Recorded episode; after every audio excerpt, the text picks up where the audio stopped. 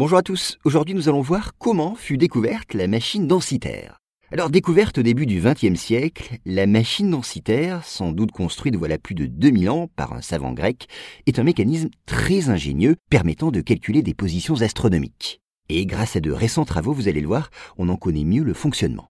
Alors c'est en 1901 que des pêcheurs grecs découvrent cette machine, avec d'autres objets, dans l'épave d'une galère romaine, immergée dans ses eaux depuis plus de 2000 ans. Et cette trouvaille a été faite au large de l'île Densitaire, située au sud-est du Péloponnèse. Mais depuis sa découverte, la datation du mécanisme densitaire a varié. Les spécialistes ont d'abord fait remonter sa conception entre la fin du IIIe siècle et la moitié du IIe siècle avant notre ère. Mais selon certains historiens, sa fabrication pourrait être amenée à une date encore plus récente, se situant entre 150 et 100 avant Jésus-Christ. Quant à la paternité de cet ingénieux dispositif, elle fait également l'objet d'hypothèses diverses.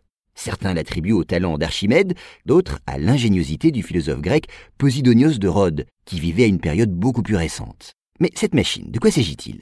Eh bien, grâce à un système complexe d'engrenage, la machine densitaire devait permettre de prédire avec exactitude les positions du Soleil, de la Lune et des planètes connues à l'époque. Et de telles prédictions servaient à établir un calendrier propice à la tenue de certains événements.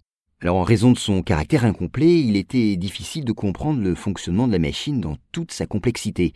En effet, on ne disposait que de fragments du mécanisme, et de même sa fragilité empêchait un démontage qui aurait permis d'en percer le mystère. Pourtant, des chercheurs britanniques viennent de trouver une solution. Se fondant sur des précédents examens du mécanisme, réalisés au moyen de techniques d'imagerie, ils ont en effet réussi à mettre au point un nouveau modèle qui tenait également compte des calculs qui avaient présidé à la conception de la machine. Ainsi, au terme de leurs investigations, ces chercheurs se sont aperçus que le mécanisme densitaire témoigne d'un niveau de perfection technologique qui semblait dépasser de bien loin les capacités attribuées aux Grecs anciens dans ce domaine.